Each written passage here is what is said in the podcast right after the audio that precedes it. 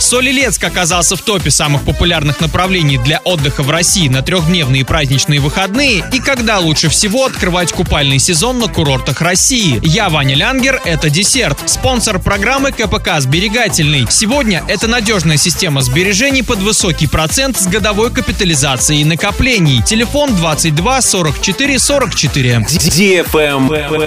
News. Солилецк оказался в топе самых популярных направлений для отдыха на трехдневные праздничные выходные в честь Дня России, который прошел 12 июня. Список составили на основании данных бронирования жилья туристами с 11 по 15 июня 2021 года. На первом месте расположился Севастополь, на втором Анапа, на третьем Санкт-Петербург. Солилецк занял седьмое место.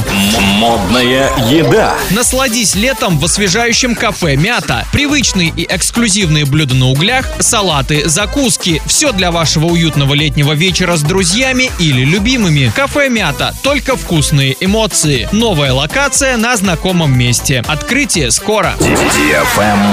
Лайк.